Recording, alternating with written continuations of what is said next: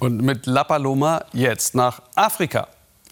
Denn hier im Sudan, vor allem in der Hauptstadt Khartoum, gibt es Grund für Optimismus. Sie standen an vorderster Front und ließen sich auch von der Gewalt der Militärs nicht einschüchtern, Sudans Frauen. Vor etwa einem Jahr gingen sie, wie hier in der Hauptstadt, auf die Straße gegen Langzeitdiktator Omar al-Bashir. Mit Erfolg. Er stürzte. Und seitdem gibt es eine gemischte Übergangsregierung. Vieles, was Frauen mit Hilfe der Scharia verboten wurde, fiel. Rigorose Bekleidungsvorschriften, Reiseverbote. Auch ein Gesetz gegen Genitalverstümmelung hat die ersten Hürden genommen. Und die junge Bayan darf jetzt boxen. Und Daniel Hechler zeigt, wie sie sich auch abseits des Rings durchboxt. So lässt Bayern Frust raus, Wut und Trauer. Und davon hat sich bei ihr über die Jahre einiges angestaut. Ende 2018 geht sie in Khartoum auf die Straße gegen das alte Regime für einen Neuanfang. Um sich als Frau gegen Übergriffe schützen zu können, fängt die 21-jährige Medizinstudentin mit Thai-Boxen an. Der Sudan ist ein Land, das noch nicht sicher ist. Frauen werden belästigt. Ich will in der Lage sein, zurückzuschlagen, mich selbst verteidigen zu können. Für ihn ist jeder und jede auf der Matte gleich. 2018 öffnete Mohammed El-Munir die Türen seines Kampfsportzentrums auch für Frauen, damit sie besser durchs Leben kommen in dem islamisch geprägten Land. Bis vor kurzem hätten der Trainer und seine Schülerinnen dafür ausgepeitscht werden können. Es war einem Mann im Sudan verboten, Frauen zu trainieren. Wir mussten deshalb zunächst heimlich trainieren, die Türen geschlossen halten.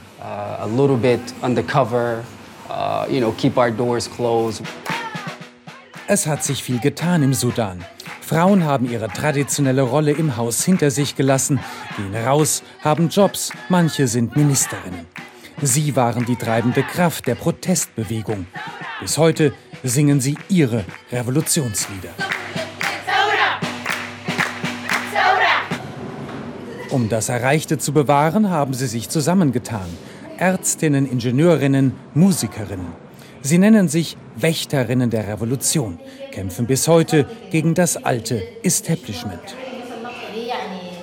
Mit Massenprotesten erzwingen sie im April 2019 den Sturz von Langzeitherrscher Bashir. Doch die Militärjunta schlägt zurück. Sicherheitskräfte lösen ein Protestcamp gewaltsam auf, mit vielen Toten und Verletzten.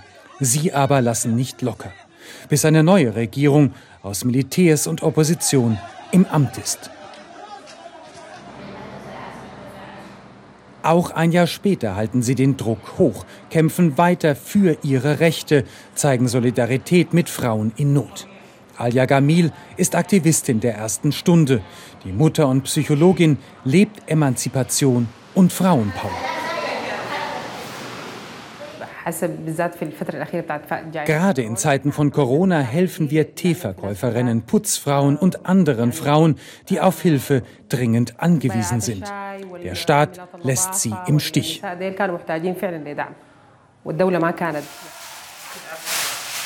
Mit Geld von Spendern haben sie kleine Pakete geschnürt. Darin Lebensmittel, Desinfektionsmittel, Schutzkleidung. Sie verteilen sie an Kliniken in den armen Vierteln an Frauen, die wegen der Corona-Pandemie ihren Job verloren haben, jetzt auf der Straße stehen. Ehrenamtliches Engagement, um zu zeigen, dass ihre Revolution noch lebt.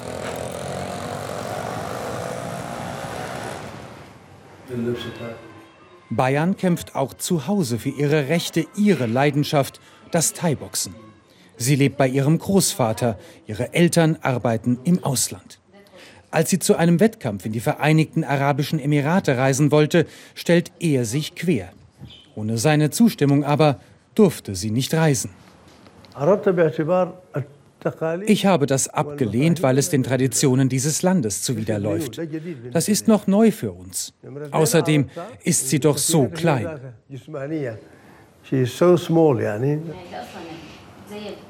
Doch Bayern lässt nicht locker, reist zum Wettkampf, holt den dritten Platz. Heute ist der Großvater stolz auf sie.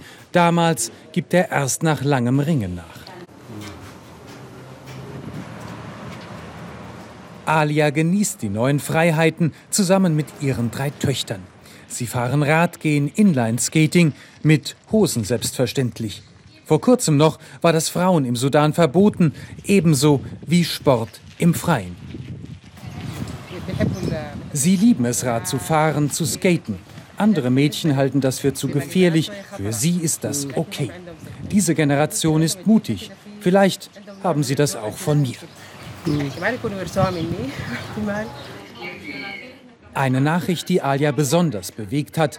Die Genitalverstümmelung soll verboten werden. Die meisten Mädchen im Sudan mussten die lebensgefährliche Beschneidung bislang über sich ergehen lassen. Auch sie selbst. Ihre Töchter aber bleiben von dem umstrittenen Ritus nun verschont. Stellen Sie sich ein kleines Kind vor, das nicht versteht, was passiert, aber furchtbaren Schmerz empfindet beim Urinieren, bei jeder Bewegung. Sie sind sehr eingeschränkt beim Spielen und Rennen. Das ist ein Schock. Es bleibt ein harter Kampf für gleiche Rechte mit Rückschlägen und Verletzungen. Bayern aber ist entschlossen, ihn auch zu gewinnen. Wir wollen nichts weniger als Gleichheit. Wenn ich trainiere, soll kein Mann mehr sagen, ich sei durchgeknallt. Es soll etwas Normales sein, so wie für Sie Fußball. Die Tabus fallen im Sudan und Zurückweichen kommt für die Frauen hier nicht mehr in Frage. Ihrem langen Kampf für Gleichheit, für Freiheit. Unglaubliche Veränderungen. Doch der Erfolg ist zerbrechlich. Jetzt geht der Kampf auf anderer Ebene weiter gegen das Gesellschaftsbild vieler Männer, das in ihren Köpfen immer noch fest verankert ist. Mit so viel Hoffnung aus dem Weltspiegel in den weiteren Abend hier im Ersten. Alles zum EU-Gipfel jetzt gleich in der Tagesschau. Geben Sie Acht aufeinander. Tschüss.